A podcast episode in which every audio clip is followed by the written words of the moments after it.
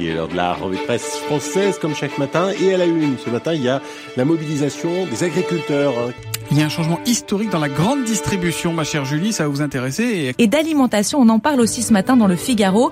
Mais là, pas de lapin, non, c'est de poulet dont il est question. Today's story, Neil, is about a food that a lot of people around the world eat for breakfast. It's Business La revue de presse du business de la bouffe. avec Olivier Frey. Et Daniel Coutinho. Bonjour à toutes et à tous, bienvenue dans ce nouvel épisode de It's Business, le dernier épisode avant les vacances. Je suis comme d'habitude avec Olivier Frey qui compte les jours avant de partir à la plage. Bonjour Olivier. Salut Daniel, bonjour à tous. Bah oui, euh, moi je suis comme tout le monde, je compte les jours avant d'aller euh, faire ma crêpe au soleil. Ah, j'ai hâte. Alors Olivier, aujourd'hui nous allons parler de la loi Egalim 2 et les avis divergent sur la question du prix du café de la plantation à la tasse, des allégations des santé non réglementaires et on finit avec un article qui nous explique que des scientifiques transforment des bouteilles en plastique usagées en arôme des vanilles. On commence tout de suite avec un focus sur la nouvelle loi Egalim adoptée le 24 juin avec un résumé des mesures sur les sites des viepubliques.fr. Alors Olivier, l'Assemblée nationale a adopté à l'unanimité la loi Egalim 2, aussi appelée loi Besson-Moreau, du nom du député qui a déposé le texte en mai 2021. Oui, en fait, c'est une proposition qui complète la loi euh, Egalim euh, qui date d'octobre 2018. Hein. Et, et la loi Egalim, à la base, elle a encadré, euh, elle, a été mise en place pour encadrer les promotions chez les, dans la grande distribution, pour relever les prix de seuil de revente à perte. Et euh, l'idée, c'était vraiment de lutter euh, contre la guerre des prix entre les différents acteurs de la grande distribution. Et protéger que- les agriculteurs surtout. et protéger les agriculteurs parce que si, plus on, on fait pression à la baisse sur les prix et plus euh, ça va être compliqué pour les agriculteurs. C'est clair. Le problème, c'est que cette loi n'a pas été suffisante, en fait, pour améliorer de manière notable les revenus des agriculteurs. Et cette loi Egalim 2 a donc pour but d'encadrer de façon beaucoup plus stricte, en fait, les négociations tarifaires annuelles entre agriculteurs, industriels et distributeurs. Et parmi les nouvelles mesures phares de cette loi, Olivier, les textes imposent notamment des contrats écrits et pluriannuels entre un producteur et son premier acheteur. Souvent, ce sont les industriels. Ces contrats devront être conclus pour trois ans minimum. Il s'agit là, Olivier, de permettre aux producteurs agricoles d'avoir plus de visibilité sur leurs ventes. Oui, plus de visibilité parce que, enfin, on, on entend souvent euh, les, les distributeurs hein, ces dernières semaines qui, qui ont dit, bah nous sur le lait, on a fait un contrat de trois ans avec un prix garanti. Euh, Donc c'est vrai que ça donne de la visibilité à l'agriculteur parce qu'il a un prix garanti sur les trois prochaines fait. années. Pour le distributeur aussi finalement parce que c'est des prix qui varient, Oui. qui fluctuent. Donc euh, les prix peuvent très bien monter. Et si les prix montent, ben, le distributeur euh, ou l'industriel est gagnant. S'ils baissent, euh, c'est l'agriculteur qui est gagnant. Donc c'est finalement l'idée, c'est vraiment de lisser les prix. Mhm. Et du coup, pour la rémunération de l'agriculteur, c'est des mécanismes aussi de, de révision euh, des prix qui sont prévus dans les contrats euh, et, et pour qu'ils puissent répercuter les éventuelles hausses du, du coût de production. Hein. Je Bien pense sûr. notamment dans, dans l'élevage. Si les céréales augmentent, les céréales rentrent euh, sont le principal euh, ingrédient finalement de l'alimentation animale. Donc si les céréales augmentent trop fortement, Ça ça, va augmenter les... augmente le coût de l'élevage. On est d'accord. Et de toute façon, je pense qu'on est 100% d'accord avec les principes. C'est super de pouvoir protéger les producteurs euh, des, des- voilà des différentes euh, vari- variables qui peuvent impacter les coûts du, du- des productions. Et donc la démarche, elle est top de la loi Egalim 2. Les problèmes, c'est que pas tout le monde est d'accord. Et on verra ça dans cet épisode de It's Business parce qu'entre agriculteurs et industriels, Mm. il y a pas mal de points de vue assez divergents. On va continuer sur West France. Un Remunerai Score à l'étude pour afficher les revenus des agriculteurs sur les aliments. Cet article nous apprend que la loi Egalim a notamment pour objectif de développer un nouveau score présent sur les emballages. Encore un score, Olivier? Oui, alors j'avoue que j'ai pas suivi si c'était passé cette proposition. hein. C'est un article qui date d'avant, euh, avant que la loi soit votée, mais l'idée me semblait intéressante. C'est en fait des députés de la République en marche qui souhaitaient mettre en place euh, ce qu'ils appellent un rémunéra score. Mhm. Grosso modo, vous, vous mettez sur le packaging une note qui va évaluer la valeur de, du, du prix qui revient à l'agriculteur. Alors je ne sais pas trop comment ça va fonctionner euh, tout ça, mais par exemple on peut imaginer que euh, si vous payez euh, votre produit, admettons votre paquet de, de biscuits, Mhm. on peut imaginer que la farine qui est entrée dans la composition du biscuit, il y a tant de centimes qui reviennent à l'agriculteur. C'est chouette. C'est une démarche qu'on voit, par exemple, des marques comme Omi qui essayent de donner beaucoup des, des transparences et visibilité sur les prix payés aux producteurs. Après, où est-ce qu'on va placer ça? Parce qu'on a déjà les Nutri-Score, on parle des l'Eco-Score, on parle de Rémunère Score. À un moment donné, Bien, bientôt tu, tu verras que des logos, tu verras même Tu plus que des scores. Donc c'est pour moi c'est c'est un peu le, le problème que je me je- pour moi c'est un problème en fait cette multiplication des logos. Oui. Euh, je pense que ce qui ce qui pourrait être simple aujourd'hui, on a quand même des, des solutions euh, de, de blockchain. Euh, on voit des fois des QR codes hein, sur les, les packaging, et je pense que ça pourrait être bien quand même de plutôt que de multiplier les logos sur le packaging, d'insérer finalement un QR code avec une blockchain où on peut éventuellement voir ben sur le Tu scannes et tu, tu, tu vois. vois combien le combien ça a été payé. Oui. La blockchain, ça permet de, de diffuser de l'information. On peut choisir euh, Oui. quel degré ou quel niveau d'information. et à la limite, retrouver toutes les informations, l'impact euh, carbone, l'empreinte carbone, les Voilà. Nutri-Score, le. Donc on, on a des acteurs français qui font ça très bien. hein. Je Oui. pense à Connecting Food, à Tilcal, euh, et, et ça permettrait aussi. On a tous pris l'habitude aujourd'hui de scanner Ouais. un QR code. Bah, les problèmes, c'est qu'aujourd'hui, il y a différentes applications. Avec Yuka, tu vas plutôt avoir accès au, au Nutri-Score, entre guillemets. Ouais. Avec Siga, l'auto de transformation. Avec la, Et tu ce vois, que tu le- proposes, c'est plutôt par rapport à la Ce qui est rémunération. bien, c'est que t'as pas besoin de télécharger une appli. Oui. En fait, tu ouvres juste l'appareil photo de ton smartphone, Et tu scannes le QR code et ça t'envoie sur un site. Oui. Donc ça, c'est plutôt pratique, plutôt que d'avoir, euh, bah, après, t'es consommateur, tu te dis, est-ce que je favorise euh, un produit qui rémunère bien l'agriculteur? Est-ce que je favorise un produit euh, qui est bon pour le climat? Ah, on a Euh, posé la question vois, notamment sur l'Instagram de Business of Bouffe Ouais. et notre audience était assez assez euh, mitigée parce qu'il y a un tiers qui a dit euh, je favorise les Nutri-Score, un tiers qui a dit je favorise les taux de transformation donc un taux plus faible et, et un tiers qui a dit je favorise le- l'Eco-Score mais la majorité a dit je prends les trois dimensions en compte. Comme quoi, euh, c'est ouais. pas facile de faire ses courses, comme on dit souvent ici. Euh, on va continuer, Olivier, sur la thématique euh, Egalim, avec cette fois-ci les réactions côté distributeurs et industriels dans un article du Figaro et un deuxième article sur les échos.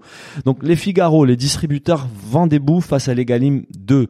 Et sur les échos, la future loi Egalim 2 inquiète les PME agroalimentaires. Des voix discordantes s'élèvent du côté des distributeurs et industriels. Oui, parce que les industriels, ils craignent d'être pris en sandwich. Parce que d'un côté, il y a les agriculteurs qui veulent que leur production soit payée plus cher. Et de l'autre, les grands distributeurs qui veulent payer les produits moins chers. Bien sûr. Et donc, s'il y a une baisse, par exemple, sur le prix du lait, euh, les agriculteurs, bah, vu qu'il y a un prix, euh, un contrat tripartite, enfin négocié sur plusieurs années, le prix du lait, bah, il sera payé plus cher même s'il a baissé. Donc l'industriel, lui, il va payer, enfin, il va perdre de la marge. Et derrière, le distributeur, lui, ce qu'il veut, bah, il va lui dire, bah, attends, le prix du lait, il a baissé, donc euh, les yaourts, tu me les vends moins cher. Oui. Donc ils ont, Après, il ils ont peur de toujours ça. négocier des contrats pluri- pluriannuels avec la distribution aussi. Pour Voilà. éviter justement ça. Il faut que ça soit sur la même période, sinon ça n'a pas de Donc, sens. donc pour pallier à ça, euh, Egalim 2 a introduit euh, une clause de non-discrimination des prix. Mhm. C'est-à-dire qu'en théorie, les industriels ils pourront plus proposer pour un même produit, euh, donc avec les mêmes caractéristiques, le même Identique, emballage, etc., voilà. des prix différents à deux distributeurs distincts. Oui, mais comme tu dis, c'est de la théorie, car ces dispositions pourront toujours être soumises à négociation. Un distributeur pourra obtenir une réduction s'il commande par exemple un grand nombre d'articles ou s'il pl- place des produits en tête des go- gondoles ou dans son catalogue. Oui, et, et ça plaît pas forcément aux distributeurs qui eux euh, restent aussi sceptiques par rapport à ça. Hein, D'après Mhm. Jacques Ressel, le délégué général de la Fédération du commerce et de la distribution, Mhm. Une hausse injustifiée des prix de 10% ne pourra plus être négociée et selon lui, il y a un déséquilibre au profit de l'industrie au détriment des consommateurs. Ouais, tout à fait. Et Leclerc, lui, il, il dit que un industriel, ça va lui permettre de proposer un produit plus cher en France qu'à l'étranger. Oui, mais chacun va de son grain de sel en fait. Même parmi les distributeurs, il n'y a pas des consensus. Michel Biro de Lidl, par exemple, a exprimé son soutien à cette loi. Il avance que grâce à elle, les éleveurs, des laits notamment, pourront vivre dignement grâce à la sanctuarisation des coûts de production. Et côté industriel, on n'est pas d'accord non plus. Les PME s'inquiètent que les négociations prendront une autre forme, qui finira par favoriser les grands groupes internationaux. Oui, et avec cette loi, le- finalement, plutôt que de négocier sur le prix euh, du produit, enfin le prix du yaourt, Oui. la négociation, elle va se faire sur euh, tout ce qui, tous les services qui vont être autour de la vente de ce yaourt. Tout à fait. Donc ça va être soit, euh, ben voilà, je te mets en avant ton produit en tête de gondole dans mon magasin, oui. euh, je fais de la publicité, euh, de la PLV, et de la publicité sur le lieu de vente avec euh, peut-être une dégustation, je te fais des promotions dans un prospectus. Donc finalement, va y avoir une négociation sur les services, chacun des services. Alors le, la mise en avant en tête de gondole, ça coûte tant. Bon, c'est des choses qui existaient déjà, qu'on Oui. appelait marge arrière par le passé, où finalement euh, tu mets en tête de gondole, je te mets ton produit en tête de gondole, mais derrière tu m'en donnes euh, X de plus euh, pour pouvoir le- les mettre en avant. Tout quoi. à fait. Sauf qu'avant, on faisait ces négociations un peu à la louche, et là, ils doivent être négociés ligne par ligne. On doit valoriser chaque mise en avant, chaque euh, chaque dimension, on va dire, de cette mise en avant. Et c'est justement ce qui craint Dominique Amiro, président de la FEF. Il dit que les PME n'ont pas les moyens d'acheter ces services qui vont souvent des pairs avec de la publicité. Ils font des faibles volumes des ventes en comparaison aux multinationales et auront du mal à faire les investissements nécessaires pour garantir une visibilité dans les linéaires. Selon lui, ces petites marques finiront par disparaître dans les rayons derrière les marques internationales comme Nutella. Donc à suivre donc cette histoire euh, de Egalim 2. On change des sujets, mais toujours avec un focus sur les conditions de vie des agriculteurs et l'impact du changement climatique. C'était sur la Repubblica. Décès, la région des Pouilles interdit le travail dans les champs dans les heures les plus chaudes. Cet article relate un événement tragique, Olivier. Suite à la récente vague des chaleurs en Italie, avec des températures qui, ont, qui sont arrivées à 44 45 degrés quand même, hein, un travailleur agricole migrant, Kamara Fantamadi, est décédé alors qu'il rentrait à vélo, après avoir travaillé pendant 4 heures dans une exploitation agricole exposée au soleil, ce qui a suscité l'inquiétude des autorités. Oui, après cet épisode, euh, finalement, les autorités régionales, elles ont réagi et Mhm. le, le président de la région, il a décidé de prendre une mesure forte. hein. Il a publié une ordonnance qui interdit le travail agricole euh, à l'extérieur, on va dire, Mhm. entre 12h30 et 16h euh, jusqu'à la fin août euh, de cette année. Et la mesure, elle s'appliquera que les jours où le niveau de risque qui sera établi comme important. Alors, je ne sais pas ce qu'ils ce qu'ils ont établi comme limite euh, de chaleur, mais Non plus, mais c'est une première, ça qui, c'est qui nous fait vraiment prendre conscience de l'impact des, changements climatiques. Mais dans tous les cas, c'est une bonne nouvelle pour les travailleurs des champs de la région.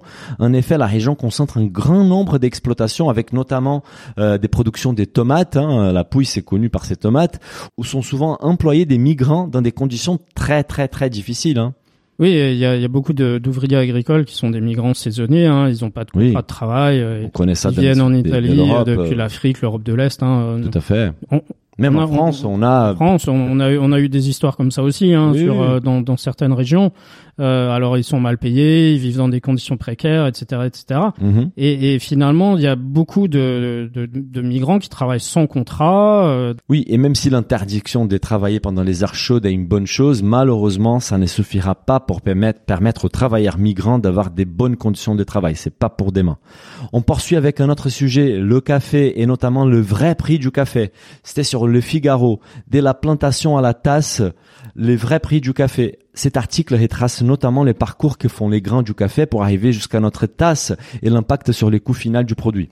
Oui, c'est un article assez intéressant parce que finalement, on se rend compte que le, le prix du café, euh, nous, quand on va dans un bar, euh, ça va parfois de 1 euro jusqu'à euh, Ah. 5 euros Ah pour oui. euh, des cafés d'origine, etc. Donc c'est- oui. c'est intéressant parce que l'article, il, il, il- il trace vraiment tout le chemin euh, Étape que, par étape, que quoi. fait le café. Oui, oui. Alors, ce qu'il faut voir déjà, c'est qu'il y a deux grands pays euh, exportateurs de, de café, enfin de grains de café hein, Oui, vers la. France. Donc, c'est le Brésil pour l'arabica Salut. et le Vietnam pour le robusta. Donc, on vous a expliqué, l'arabica c'est meilleur que le robusta. On, on est déjà venu là-dessus. Hein. Fait. Euh, et au niveau des tarifs, en fait, l'arabica brésilien, il s'échange en ce moment, enfin en tout cas le mois dernier, aux alentours de 2,40€ le kilo. D'accord. Et c'est environ le double du, du prix du robusta. Qui est plutôt un euro et quelques, quoi. Déjà sur le marché mondial, on a quand même un, un tarif qui va du simple au double selon si c'est de l'arabica ou du robusta. Et le, le- Lionel Galu, qui est directeur expertise chez Maxi Coffee, hein, qui est un site internet qui vend du café en ligne, Mhm. euh, selon lui, un café payé 2,40€ est disponible directement et en masse, mais n'offre pas de traçabilité précise. Mmh. Donc, si on veut un café d'origine certifiée, il faut compter aux alentours de 5 euros le 5 kilo. euros. Mhm. Donc vous voyez déjà sur sur les grandes masses, on, on- On peut avoir déjà des écarts assez on a des importants grands entre écarts 1 et déjà, 5 hein. euros. Oui, tout à fait. Une fois qu'il est récolté, bah, le café il va passer dans les mains d'un certain nombre d'intermédiaires. hein. C'est Mhm. aussi pour ça que c'est une filière très très compliquée parce qu'il y a beaucoup d'intermédiaires. Énormément. Et ouais. comme le résume Alexandre Bélanger, qui est DG de, de Belco, plus le producteur est petit, plus il va y avoir d'intermédiaires. Oui, parce que les petits producteurs, ils s'occupent euh, avant tout des plantations des caféiers, en fait. Et, et donc, si les plus gros producteurs préparent les grains et les conditionnent pour l'export, les plus petites coopératives s'occupent seulement de la récolte, des cerises, euh, les fruits du caféier, et délèguent la suite des tâches à d'autres intermédiaires, comme un exportateur, par exemple. Voilà, et une fois qu'il a été conditionné, le café, il est ensuite vendu à un torréfacteur qui, lui, va se charger de transformer la graine, hein, il va la chauffer, etc., etc. Et à cet échelon, pour Lionel Galu de, de Maxi Coffee, le coût, c'est environ 1 euro le kilo pour les plus gros industriels, et pour le petit artisan, on sera plutôt à 5 euros. Donc vous voyez, hein, y a, même au niveau de la torréfaction, ça va de 1 à 5. Ah, Bien sûr, c'est normal. Il faut savoir qu'à ces stades, les cafés perdent aussi une partie de son poids initial, car en chauffant les grains de café, il perd en humidité, ce qui induit une perte des matières des 20% quand même, ce qui est Ouais, pas ouais, négligeable. c'est c'est Ouais. beaucoup. Hein. Donc on part, euh, si on achète un kilo, on n'a plus que 800 grammes. Ça veut dire que les prix prennent déjà 20% de Voilà. Et au niveau des coûts annexes, euh, donc là les coûts annexes, c'est tout ce qui est transport, stockage, euh, financement. Il faut ajouter de 1 à 2 euros le kilo et ça va dépendre du coût du volume d'achat, de la taille des structures. Bien sûr. Ensuite, on, on peut encore rajouter 1 euro du kilo s'il y a un importateur qui est dans la boucle. Donc euh, voilà, si, si c'est encore euh, une, une filière plus petite, ben, il y aura aussi un importateur. Les va gros industriels, ils sa passent marge, pas ouais. par là. Euh, et, et au final, finalement, euh, Benoît Bertrand, qui est chargé de filière euh, café au CIRAD, il explique que le gros de la valeur ajoutée, au final, c'est aussi le marketing. Ah, quelle surprise.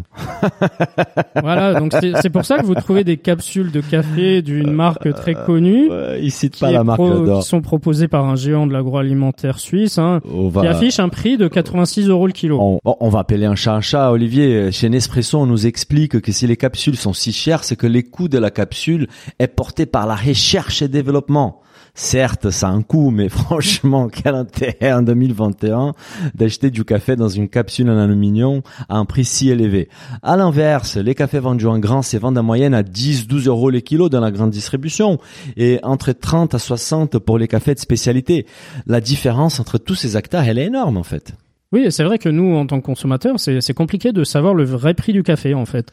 Oui, et Tu vois les prix n'est pas forcément lié à la qualité du café. Le prix est pas lié à la qualité du café, mais je, je lisais il y a quelques mois un article qui disait que finalement, euh, peut-être que plutôt que de faire un café à 1 euro ou 1,50 euro cinquante dans, dans les bars, peut-être que si on mettait un, un café à 2,50 euros, cinquante, ça permettrait d'avoir un meilleur café aussi, et tout Bah. le monde paierait à peu près le même prix. En Australie, par exemple, ton café, c'est toujours 2,50 dollars cinquante. Tu vois? Oui, mais, Et, mais et à, à coup, Paris, quelle que euh, soit l'origine, je sais pas où tu prends ton café, mais à Paris, je suis plus habitué à voir 2,50. Surtout si tu vas dans un café qui propose des caf- un café de spécialité. Moi, pour connaître bien Café Belleville et la Fontaine des Bellevilles, les cafés coûtent 2,50 euros, mais c'est un excellent café Voilà. qui a correctement rémunéré les producteurs, qui a été euh, qui a été torréfié à Paris, qui a pas des capsules en aluminium et qu'en termes de marketing, il n'y a pas des grosses dépenses. Sauf que le, le, le valeur, elle va dans les produits. C'est ça qui Oui, oui, mais on a souvent des bars euh, où il y a un industriel qui, qui fournit les machines à café, et du coup, on n'a pas forcément un très bon café. bah voilà, c'est ça les problèmes. Et on va continuer avec un sujet inédit sur It's Business, Olivier. C'était sur le Figaro. Tisane, céréales, chocolat, ces produits qui brandissent des allégations de santé non réglementaires. Alors Olivier, de quel type d'allégations on parle dans cet article? Oui, en fait, c'est une enquête de la DGCCRF. euh, alors, l'enquête en elle-même, elle date de 2019. Hein, c'est pas, c'est pas une pas- enquête, c'est une enquête pré-Covid. Hein, je, je tiens à préciser.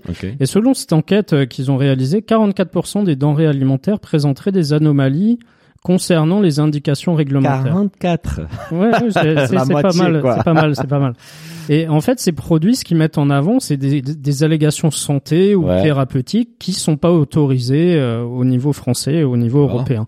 Alors, ça peut être des choses du type détox, Ouais. euh, vi- la vitamine C augmente les défenses immunitaires, ou encore un produit qui, qui précise euh, s'utilise lors d'un rhume.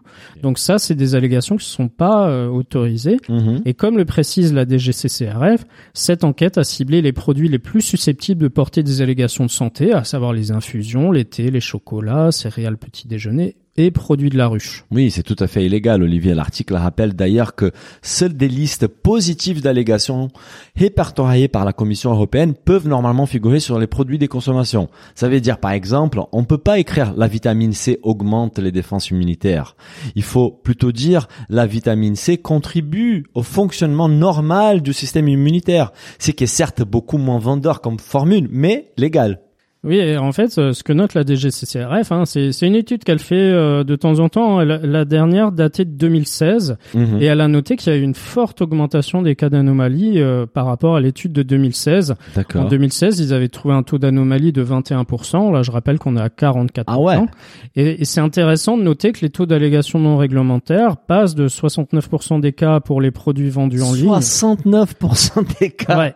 C'est deux tiers, quoi. Mais mais je pense que en ligne effectivement euh, il y a c'est beaucoup plus compliqué de faire des contrôles Bien aussi sûr. et c'est parfois des sites qui sont hébergés à l'étranger Ouais. c'est Après, c'est les consommateurs, ils peuvent plus facilement euh, checker l'information sur Google, etc. donc voilà donc en ligne c'est 69% de, de cas et dans dans les magasins on c'est un peu moins on est à 38% environ. C'est, c'est- ça m'impressionne, hein, ces chiffres des 69%.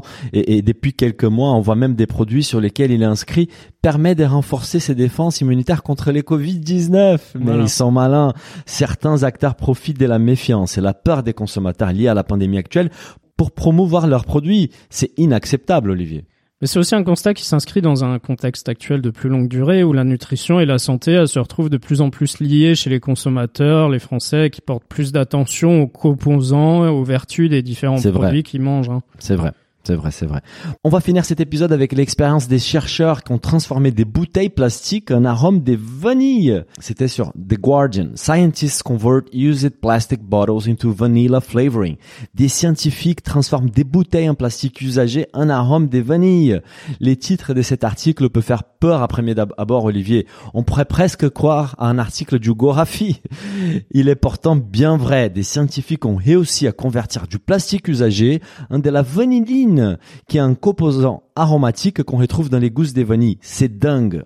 Oui, en fait, ce qui est intéressant, c'est que, comme dit l'article, les, les plastiques, ils perdent environ 95% de leur valeur en tant que matériau après la première utilisation. D'accord. Donc ça veut dire que euh, c'est un vrai challenge, on le sait, de recycler le plastique. Mhm. Et, et ça, du coup, ça fait beaucoup de déchets. Et les industriels, ils ont, ils sont pas encore passés euh, à, à des options euh, non plastiques. Hein. Donc là, il y a une vraie solution.